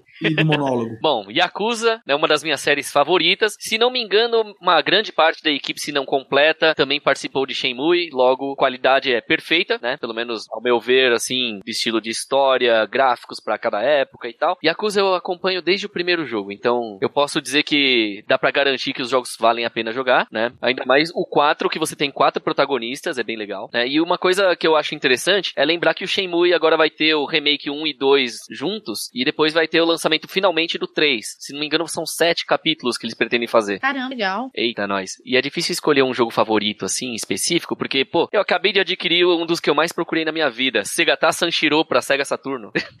Caramba, velho. Que legal. Não, o Segata Sanshiro, inclusive, que foi garoto propaganda da SEGA, né, por um bom tempo. Sim, o ator, inclusive, foi o primeiro Kamen Rider na década de 60. Ele também é considerado o Chuck Norris japonês no mundo todo. Ele era o garoto propaganda, né? Ele é aquele que batia nas pessoas pra, se elas não jogassem videogame. Eu adorava. Eu acho justo. É assim, comercial. Vinha um monte de criança com roupa de beisebol lá, indo na rua assim, pô, vamos jogar beisebol, beleza. Aparece ele na frente, empurra eles. Aí eles, Segata Sanshiro! Aí fala, joga Saturno ou apanha. Aí ele ia pra balada. Por que vocês estão dançando? Aí batia em todo mundo, joga Saturno. Oh, meu Era Deus. maravilhoso aquilo. Não, o legal é quando você É. vai ver o de futebol, né? Assim, tá lá ele, né, de goleiro. Aí alguém vai chutar a bola pra dentro do gol. Ele, tipo, dá um golpe de judô no gol e joga o gol de canto. Ai, ai, ai. Por que deu golpe na bola, né? Não, mas tem um outro. Quando ele tá de técnico, aí chega lá, aí o time tá. A bola tá vindo pro lado do time dele. Não, ele não quer que faça gol. Ele joga o jogador pra dar cabeceada e a bola ir pro outro lado e entrar no gol. Ai, ai, ai. Viu? Mas me fala uma coisa, cara. Quais jogos especificamente? ti- Tinha algum jogo que tinha o Segata Sanshiro? Hoje em dia, muitos jogos têm, inclusive os lançados esse ano. Aquele Project Cross Zone, né, do 3DS. O 1 e o 2 tem ele pra você jogar, e é jogo da Nintendo, com um personagem que é sex symbol da SEGA. Né, ele participou do Sonic All-Star Racing, tem uma das fases que ele aparece em cima de um foguete, e por aí vai. Então o Sega Sanshiro, aliás, o Ranch a Hero do Dreamcast, ele aparece. Então assim, tem muita coisa, muita história. Tanto que até hoje eles estão revivendo pra uma marca de miojos o Sega Sanshiro. Oh, meu Deus. Nossa, marca de miojo. É, detalhe, da Nissin Miojo do Japão. Que legal, cara. E É. olha que esse miojo tem os melhores miojos, hein? E eles nem me pagaram pra falar isso. Verdade. Não, detalhe, é o Ufokamen Yakisoba, que na década de 90 fazia sucesso, virou um vilão pra venda do novo Yakisoba, que é o Shin Ufokamen Yakisoba, que é o filho, que é treinado pelo Legend, ou a lenda, que é ninguém mais, ninguém menos que Segata Sanshiro, com a mesma roupa Ai, da, ai, ai, da- que confusão. Sabe, dos comerciais. Era muito legal. Bom, enfim. Yata, manda sua indicação aí de jogo do Mega Drive. Olha, do Mega Drive teve tanto jogo bom, mas tanto jogo bom que é difícil de escolher um só. Então, vou jogar logo uma série, a série Vales. Né, que essa série em específico é estilo Guerreiras Mágicas da vida. É uma Uhum. menina que descobre que tem superpoderes e ela tem que salvar o mundo, senão o mundo explode, o mundo acaba. Então, assim, é Vales. O nome da menina é Cid, por Sim. isso é Cid of Vales, é a versão SD do jogo. Mas é muito legal. Teve pra um Super Nintendo o, o Super Vales 4, mas os outros eram. Inclusive, é um dos jogos da Atlus que eu gostaria que relançassem. Mas, é, mas que gênero que é, cara? É RPG? Então, ele é uma mistura, ele é uma plataforma side-scrolling, né? Que você vai de lado com a personagem personagem. Lembra bastante aí jogos como Zillion, como Altered Beast, coisa assim, só que é uma menininha colegial com poderes muito fortes, né? Ele é um jogo que você pode passar horas jogando que você não se cansa, né? Que legal. Se não me engano, quando a Atlus fechou e vendeu pra SEGA, esse, essa série foi para uma outra empresa, só que era uma empresa de hentai. Foi aí que morreu a série. Pô, que pena, cara, que morreu a série, porque a empresa hentai podia acontecer que nem aquela série da garota de cabelo verde, que agora esqueci o nome, que a gente falou uma vez no podcast. que a série daí, a série de jogos não morreu, né? Daí que ela reviveu e ficou famosa. Verdade. Mas nesse caso, infelizmente, acabou morrendo, né? E perdeu bastante o sentido da história também, né? Então, Entendi. se a SEGA recomprar os direitos dessa série de jogos, a SEGA ganha muito dinheiro em cima, porque a legião de fãs é enorme. Legal. E eu vou falar de um aqui então, que é uma série também, já vou jogar logo de cara, que foi lá, que eu digo que com certeza esse beaten up é muito melhor do que a série competitiva dela no console competitivo dele também, né? O, o adversário, né? Vamos dizer, Streets of Rage. Que, que ele é muito melhor que Final Fight. Chupa mundo, ele é bem melhor mesmo. Cara, Streets of Rage é um jogo bem divertido, todo mundo conhece, a maioria, que é um jogo de beaten up, porradaria no meio da rua. Tinha aquela versão, acho que era a primeira, né, que você podia, se tivesse algum perigo, você podia convocar o carro policial pra jogar míssil. e você tinha quatro opções de personagem pra usar. Tinha o cara mais loirinho, que eu não vou lembrar os nomes, gente, vocês me perdoem. Tinha um cara loirinho, tinha a menininha, tinha o menininho do patins, né? E tinha mais um cara também. Só tinha uma moça pra jogar. Mas era um jogo muito divertido. E de todas as versões, a, a segunda é a minha favorita, cara. Mas tem hora que esse jogo fica difícil, hein? Sim. ele fica difícil, de chato, cara. Porque chega uma hora que os boss são muito agressivos. Mas ele é um jogo, tipo, muito divertido pra jogar com os amigos. É muito legal. Eu recomendo a série Streets of Rage aí, do 1 ao 3. Mas o 2 é o meu favorito, obviamente. E fica aí como minha lembrança da SEGA aí. E é uma série que começou no Mega Drive e foi além, né? Sim. Sim. né? Teve um jogo lá, acho que foi pro Play 1, se não me engano, que ficou obscuro porque colocaram outro nome. Que começava você apanhando num ringue de luta lá, tal, todo 3Dzão. Mas eu não me lembro o nome dele nesse momento. Mas eles tentaram fazer uma versão 3D deles também. Agora, o curioso é, dos personagens, assim, no primeiro jogo era o loiro, a menina e um cara fortão, né? No caso, Uhum. negro, que era policial também. No segundo, veio o irmãozinho dele porque ele foi sequestrado. E aí veio o namorado Sim. da menina. Aí no terceiro é que teve um doutor careca com o braço mecânico, você podia pegar o canguru e por aí vai. A miscelânea foi indo. Era muito legal. Muito legal mesmo. Manuel, manda o seu segundo aí. Aí, ainda bem que você deixou eu mandar meu segundo, porque o meu segundo também, outra série que continua famosíssima da SEGA, né? Porque uma vez que nós dissemos que a SEGA comprou a Atlus, podemos citar agora aqui a série Shin Megami Tensei, Sim. que é um RPG no qual você coleciona centenas de demônios. Pra não dizer que você conversa e faz pacto com os demônios, né? Porque assim, muitos jogos, né, são acusados de fazer pacto com o demônio. Mas só Shin Megami Tensei você faz o pacto com o demônio de verdade. Você conversa e fala, demônio, vem pro meu lado, vem lutar comigo. É, então. E literalmente você faz com que os demônios lutem por você. Inclusive, o novo jogo da série Shin Megami Tensei, que chama Shin Megami Tensei DX2, foi lançado no ocidente recentemente. Ele chegou aí para celulares e tablets. Ou seja, se você quiser nesse exato momento desse podcast, você pode baixar ele tanto na Play Store quanto naquela lojinha aí da Apple que eu nunca lembro o nome. Mas não interessa, né? Porque só é só, só para quem tem grana. E, e o melhor de tudo é que o jogo é free to play e você consegue jogar ele do começo ao fim se você tiver paciência. Aliás, não só isso, né? Esse jogo aí, falo que ele tem muitas missões, tem muito o que fazer. Então é sentar e aproveitar. Se você acha que você tinha que ter um PlayStation 4 para jogar aí o Persona 5, né, que é o spin-off do Shin Megami Tensei, você está enganado. Pegue seu celular e baixe esse jogo agora, meus caros. E eu virei o garoto propaganda do Shin Megami Tensei. Ok. E ah, tá do seu aí. Ok, vamos agora. Outro beat'em up aqui, bem interessante. E um pouco diferente do normal, né? É o The Tick, baseado no- na animação da Fox. Era muito legal. A versão do Mega Drive, o som era mais legal do que o do Super Nintendo. Mesmo o Super Nintendo tendo uma placa de áudio mais avançada, por assim dizer, para vozes. Né? E o The Tick, ele era, assim, um personagem totalmente fora do sério, né? O grito de guerra dele era colher, spoon, sabe? Tipo, não tinha sentido. Os inimigos, aí ele tinha, inclusive, aí vem uma parte curiosa, ele tinha um Batman que na verdade chamava Batmanuel. Meu Deus, é fazendo referência, né? Altas referências, né? Nossa, tinha a Made America, que seria uma espécie de é, Mulher Maravilha, só que com uma roupa de empregada, né? Que tem as cores da bandeira dos Estados Unidos. Ai, ai, ai. É, era daí pra mais bizarro, viu? Ele- esse jogo era estilo o quê, mais assim? Ele era beaten up e tinha o modo historinha dele. Isso, né? E basicamente você tinha dois personagens, o próprio Tick e o Arthur, que era o sidekick dele, que é tipo um Uhum. cara gordo vestido de mariposa. Ah, nossa, É, é daí pra mais esquisito. bem esquisito mesmo, né? Muito Sim. legal, eu preciso anotar, porque esse eu não conheço esse jogo. The Tick, chama? The Tick, Tick de carrapato em inglês. Ah, ok, tá. é bom, já procura carrapato em inglês já vai achar o jogo. Sim. Se você for procurar pela animação pra assistir, você vai ouvir a voz do The Tick e a voz do Batman, ou Márcio Seixas. Ah, não. Você já sabe, né? Enfim, vou pra minha segunda indicação aqui, já vou avançar um pouco pro Sega Saturn, que é o Knights into Dreams, que eu mencionei ele um pouquinho aí no cast, mas pra mim foi um jogo maravilhoso. É, inclusive eu quero muito ele na Steam, porque ele é um jogo muito bonito, viu? Pra época ele era muito bonito, porque hoje se você olhar pra ele é todo meio feião, meio quadradão, assim, mas o seu objetivo era você você poder escolher entre um menino e uma menina na época e você ia para um mundo dos sonhos. Você se transformava naquele bobo da corte pra poder recolher orbes, né, de daquele sonho ali você enfrentava é, boss, você tinha vários níveis. Só que o jogo, esse jogo tinha que ter muito jogo do cinturão no sentido da, da visão, porque ele é, você ficava dando muita volta. Então se, se você tipo, tem problema com labirintite, alguma coisa, você não deve jogar esse jogo, porque ele dá muita volta, ele dá, dá circula e você desce, você sobe e, e ele muda a câmera. E, e é bem legal o jogo, assim.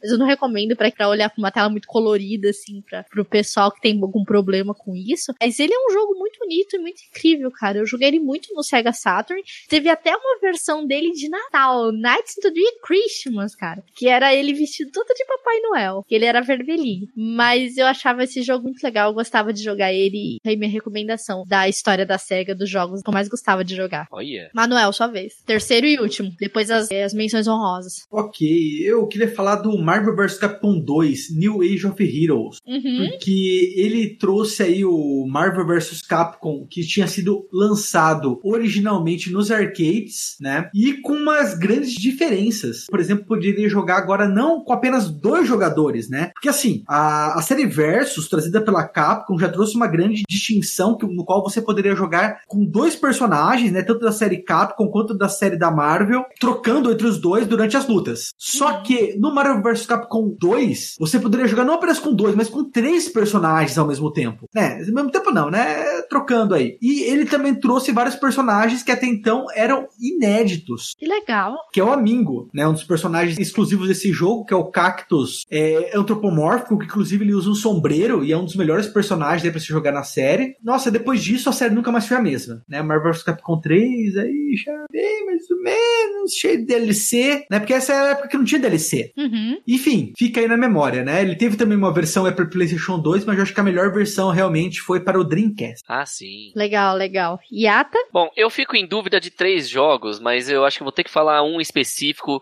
de Run and Gun chamado Gunstar Heroes. Nossa, eu joguei muito esse jogo. Pois é, esse, assim, eu tive meu primeiro contato com ele a cinco reais, que foi quando eu comprei do meu vizinho, porque ele falou, ó, esse jogo veio do Japão aqui, mas não tá funcionando no meu aparelho, quer pro seu? Tá bom, quanto? Cinco reais, top.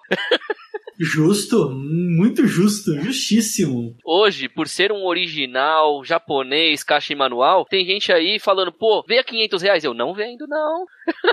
Olha isso. Esse é aquele jogo maravilhoso que você dá tiro pra todo lado. Você pode combinar até dois tipos de tiros diferentes pra ficar forte o negócio. É tiro teleguiado. É, você chega perto, você joga o inimigo longe ou bate ele no chão. Então assim, tipo, até hoje eu ainda jogo ele bastante. Né? Assim, ele é um side-scrolling misturado com run and gun, sabe? É tiro pra todo lado. E esse é um jogo que, graças a ele, nasceu Metal Slug, nasceu Gunner's Heaven pro Play 1 e um monte de outros jogos. Sim. Então, esse jogo é muito legal mesmo, viu? Tanto que ele foi relançado, né, pro Game Boy Advance. Sim. Nos melhores, como é que fala, tipo, pra jogar, né? Você entra e sai atirando pra tudo quanto é lado. Sim!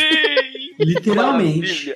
Melhor jogo que esse é difícil encontrar, cara. É você entrar e chegar atirando. Isso é ótimo, cara. Por último, eu vou falar da série da Disney pro Mega Drive, né? Que teve Lion King, que é o Rei Leão, teve Aladdin, teve Pocahontas, teve vários jogos da série Disney que tinha pro Mega Drive, que eram muito legais, mas sempre tinha aquela competiçãozinha, né? De qual era melhor, se era do Super Nintendo, se era do Mega Drive, tinha aquela disputazinha assim Sim. entre todos eles, mas eram de super divertidos, cara. Com certeza merece destaque aqui os jogos da Disney que infernizou a nossa cabeça muito tempo também. Porque, olha, meu filho, aquela parte do Rei Leão que você tinha que passar do cemitério dos elefantes, Nossa. que infernal que era aquilo. Ou até aquela parte do tapete, quando você jogava Aladdin, que você tinha que fugir do, do magma, cara. Aquilo era o inferno. É, eu lembro disso. Aliás, sabe uma curiosidade sobre essa época? Ah, É que assim, os jogos da Disney no Mega Drive, eles recebiam muito mais carinho da Disney do que os de Super Nintendo. Como assim? Assim, a Disney mandava os próprios que, assim, os artistas que faziam a animação pro cinema, faziam os gráficos do Mega Drive pro jogo ser lançado. Uhum. Enquanto isso, no Super Nintendo era outra empresa, artistas aleatórios que eram contratados. Então a galera Ai, que que, fez a animação ia pro Mega Drive fazer.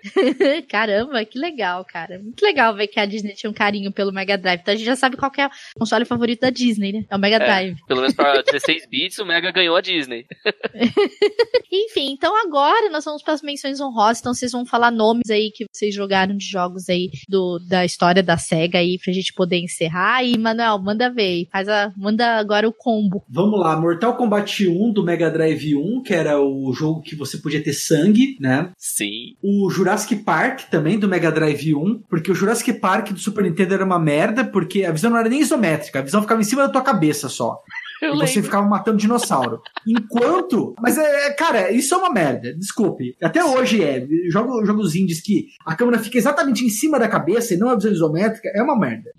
Entendeu? Não, não tem desculpa pra isso. Enquanto no do Mega Drive você podia jogar tanto com o Alan Grant quanto com o Velociraptor, que era mais legal, né? Sim. Que daí era um jogo isométrico fenomenal. E eu não tenho tantos jogos assim pra falar, porque eu nunca tive, infelizmente, nunca tive um console da SEGA. Sempre jogava por, por amigos, né? Ou por emulador. Mas eu acho que esses dois já valem mu- muitíssimo a pena já, mais os, os que eu já falei anteriormente. Então eu passo a bola aí pra, pro Iá. Manda ver, Yara. Então, vamos ao mini combo. Todos os jogos do Pateta eram legais. Golden Axe era uma trilogia muito boa, né? Logicamente, eu não podia deixar de falar do jogo McDonald's Treasure Land Adventure, que era você é o Ronald McDonald matando todo mundo até no espaço em troca de dinheiro pra Bom. comprar sanduíches. E o jogo top, Michael Jackson Moonwalker. Ah, é verdade. Nossa, esse jogo era incrível. Iá tá só nos clássicos. É, porque o Ayrton Senna e o próprio Michael Jackson, eles amavam a Sega e o Mega Drive. Então, aí já entra o Super Monaco GP, versão do Ayrton Senna, né? Quem Tá nunca? finalizando assim. Relembrando que teve uma corrida que o troféu que Ayrton Senna levantou era um Sonic de ouro. Olha só. Nossa, cara, eu queria ver uma print screen disso.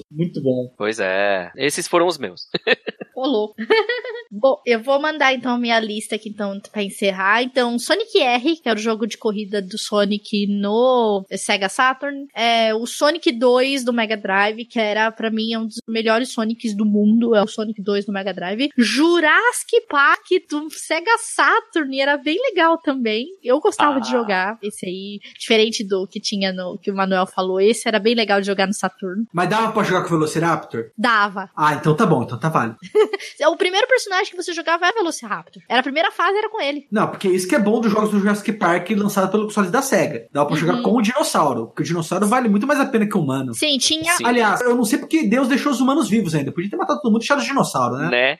A primeira fase era com dinossauro. Depois, mais pra frente, você jogava com o humano. Agora eu não vou lembrar. Eu lembro, claro, o dinossauro que você jogava na primeira fase. O resto eu não me recordo, mas era um jogo bem legal. O Bug, que era do Saturno também, que ele, ele era bem estranho, era um insetinho e você tinha que ir andando, ele tinha mudava de câmera, ele virava assim de ponta cabeça, era um negócio bem doido, viu? Por último, esse jogo que é clássico, eu não podia deixar de mencionar ele, Mônica no Castelo do Dragão, que eu, cara, esse jogo é muito lindo. Na minha opinião, eh, eles têm pegado o Underboy e transformado na Mônica, ter trazido toda aquela história. Cara, Maurício de Souza é maravilhoso, cara, é vida. Sim. E a Mônica mereceu esse jogo lindo e achei muito bem feito e merece estar aqui nas menções honrosas também. Bom. Enfim, terminamos de forma bem assim, sucinta a história da SEGA. É, é uma empresa que tá aí ainda com baioneta baioneta, inclusive traz a baioneta pra gente aí. É, outros jogos aí estão lançados com ela, Sonic Mania, vários aí jogos da, da nossa querida SEGA. Felizmente não lança mais consoles, mas os jogos estão aí, né, gente? Não, e são jogos maravilhosos. Sim. Muito obrigada a todos que aí que vocês estão nos ouvindo. Deixe os comentários aí é, de jogos que vocês jogaram, se alguma coisa passou batido aqui. Pode deixar nos comentários aí jogos que vocês jogaram da SEGA, alguma coisa que a gente esqueceu de detalhe da história da SEGA também. Eu quero agradecer ao Yata pela presença aqui no cast. Obrigada por você ter vindo aqui gravar com a gente e aceitado o nosso convite. Opa, querendo, pode chamar mais vezes aí que segue Nintendo é comigo Opa. mesmo. E agora Play 4 também. Ô, louco. Enfim, gente, nos vemos no próximo cast. Valeu!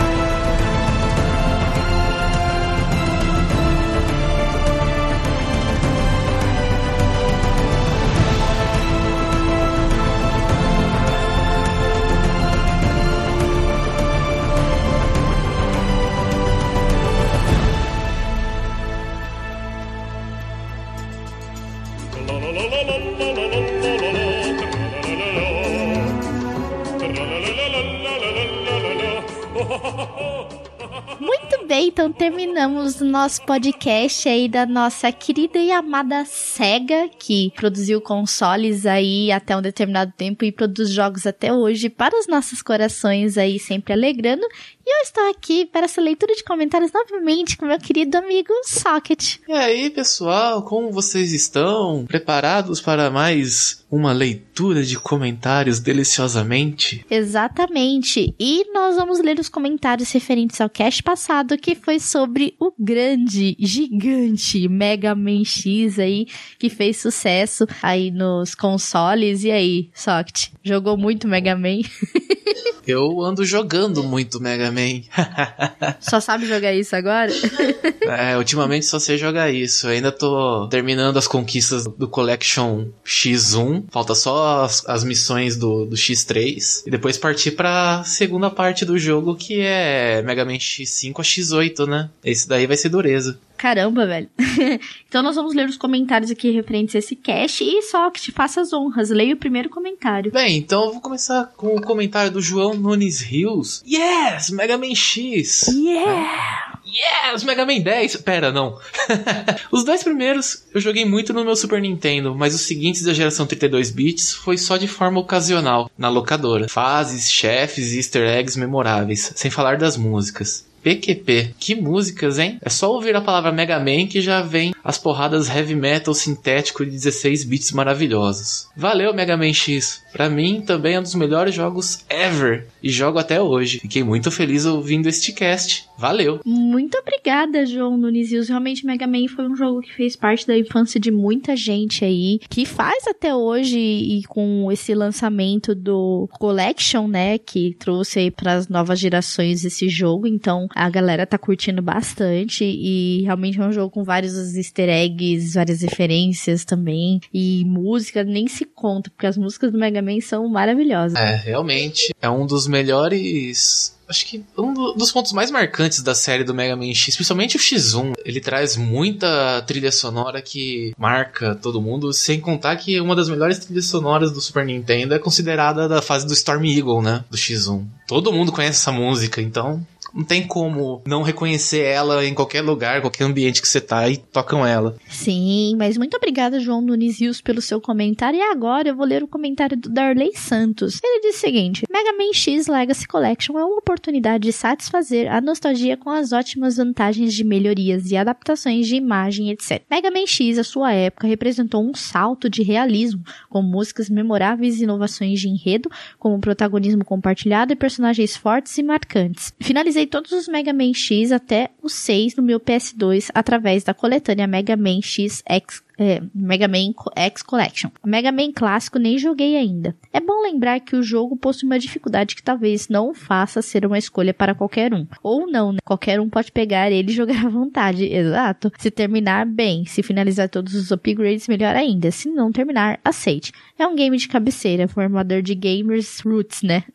gamers raízes, realmente. Mega Man não é para qualquer um. É um jogo bem difícil, assim, principalmente para quem nunca jogou a série Mega Man. Então, Ele se torna um, um jogo meio complicadinho. É que nem a pessoa pegar um Super Metroid para jogar logo de cara, assim. Então ele tem uma dificuldade, assim, interessante. E, mas a pessoa que for começar, que nunca jogou Mega Man na vida, vai ter um pouco de dificuldade, né, o Socket? Na verdade, quase todos os jogos dos 16 bits traziam essas dificuldades, né? Até o jogo mais bobinho era, se for ver, é complicado e dava motivos de passar uma tarde inteira jogando. Mas uh, eu, eu acho que assim, o, a proposta que o Mega Man, a série do Mega Man X traz é bem mais saudável no início dela, comparado a todos os Mega Mans clássicos, porque para mim dos Mega Man clássicos é muito mais difícil a plataforma dele do que do Mega Man X. É que daí com adição de dashes, né, pulos mais altos e habilidades, o X também ele cria uma dificuldade maior. Né? Então, é, é assim, não é um jogo fácil, mas também não é um jogo impossível. As fases finais que vão deixar ele impossível, geralmente. Sim, mas muito obrigada, Darley Santos, pelo seu comentário e sempre volte aí com seus comentários aí fica aí com a gente aí, muitas delícias para você. E continuando a, a leitura de comentários e carregando o meu X-Buster em totalidade, vou ler o comentário do nosso querido Tô Desistindo, que diz: Nada a declarar, Mega Man não faz meu estilo. Ô, louco,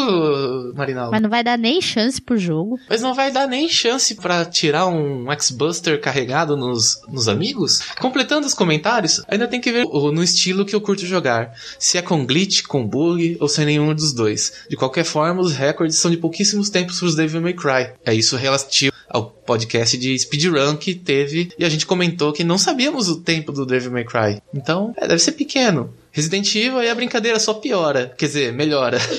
o que ele quer dizer com a parte do glitch é a parte dos filtros que tem dentro do, do collection, né? Eu tava testando também, realmente é, você tem que, de jogo por jogo, você tem que dar uma olhada para ver se algum dos filtros te agrada mais, se não te agrada, ou se você quer jogar totalmente retrô, vendo os pixels quadradinhos andando. É bem, é bem legal isso. Isso foi o ponto positivo mesmo que a Capcom deixou no, em toda essa linha dos jogos do X agora, né? Sim, mas obrigada, tô desistindo pelo seu comentário e tenta ver aí para você conseguir bater recordes no Devil May Cry mesmo, cara. que é sempre legal a gente se desafiar todos os dias, principalmente nos jogos que a gente curte bastante, né? E para finalizar os comentários do nosso site, porque nós iremos ainda lá pro Deviante, eu vou ler o comentário do Thiago André. Ele diz o seguinte: Olá, galera do Meia Lua. Excelente cast como sempre. Rockman X foi icônico e como vocês mesmos chegaram dizer, deveria ter se encerrado no episódio 5. Quem sabe um possível sucesso do Mega Man 11 anime a Capcom a retomar a franquia X com a qualidade de outrora. No mais, obrigado por alegrarem a manhã da minha sexta-feira no trabalho com temas sempre diversos e interessantes. Gosto muito dos instrumentais que tocam entre um trecho e outro do programa, principalmente um que apresenta uma guitarra calminha que lembra um seriado americano. Prometo que quando puder eu os ajudarei financeiramente. Valeu, galera. Até a próxima. Muito obrigada, Thiago. Que bom que a os nossos podcasts têm alegrado suas manhãs, a sua vida no geral. E para nós, ouvir isso é um objetivo já alcançado. É fazer, trazer alegria para as pessoas com os nossos conteúdos, com as nossas piadas bestas, vamos dizer assim, pra sódias, né? E divertir vocês com o que a gente sabe fazer aqui.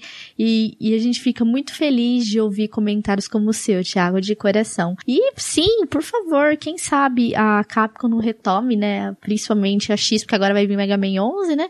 Quem sabe no futuro não volte com a saga X, não é verdade? O título que vai ser abrasileirado, porque todos os gamers do, atualmente pedem tudo dublado, tudo com legenda, né? Então teremos o Mega Man traidor, né? Porque é o X9. X9, oh meu Deus. o título brasileiro vai ser Mega Man Traidor. Não precisa nem colocar o X e nem nem o 9, então tá valendo. Né? Mas ele, ele fala que, que deveria ter encerrado no episódio 5, eu acho que eles deviam ter tratado do 6 em diante a mesma fórmula que fez o 4 e o 5. Eles tentaram inovar e tentaram adicionar coisas novas e isso não foi muito de agrado. Mas isso acontece em todas as séries, então quem sabe agora um retorno da saga X também, né? Uhum. Não melhore essa situação. Sim. E que bom também que você está gostando das trilhas sonoras que são colocadas no cast, que também é, são muito bem colocadas pelo Renato, ele que faz a sonora sonorização do cast. E ele sempre tem muito carinho e muito é, cuidado na hora de escolher as faixas, né, de colocar no cast. Que bom que você tá gostando, a gente fica muito contente com seu feedback, viu, Thiago? Muito obrigada. Que a delícia te acompanhe aí nas suas manhãs aí sempre. Então, escuta, continue escutando nosso podcast, deixa seus comentários aí, a gente fica muito feliz. E agora, só que nós vamos, iremos sair aqui da nossa casa da delícia, nós iremos lá atravessar a rua para o Portal Deviante. Agradecemos todos os deviantes que têm deixado os comentários, lembrando os nossos deviantes que agora nós estamos com um programa novo, que é o Meia Lua News, e ele tem saído num feed diferente, então se vocês quiserem conhecer o programa, vocês podem entrar lá no site do Meia Lua direto para escutar direto no feed do Meia Lua News, porque no, no feed do Deviante só tá o Meia Lua Cast. Então, se vocês quiserem escutar o Meia Lua News, vocês podem entrar lá no nosso site e escutar, tá bom? E, só que te faça as honras, leia o primeiro comentário do Portal Deviante. Então, entrando na cápsula do Dr. Light indo pro Portal Deviante, eu vou ler o comentário do Gui Castro. Uma pena saber que o Delícia Jailson Mendes, nosso querido pai de família, faleceu, deixando um oco no nosso coração. Mas será para todos nós ouvintes do Meia Lua eterno em seu bordão adotado pelo cast. Mais que um meme e uma personalidade. Vale a pena relembrar a entrevista que vocês fizeram com ele. Ai, que delícia! Sim, cara, perdemos um ícone aí que é, para quem não ouviu, aí o Gui Castro deixou o link aí da nossa entrevista com o Jailson Mendes, e assim, foi uma entrevista incrível. Ele era uma pessoa muito bondosa e muito humilde no que fazia, e nunca que ele imaginou que ele era uma pessoa famosa, assim, nada, sabe? Ele era uma pessoa extremamente incrível.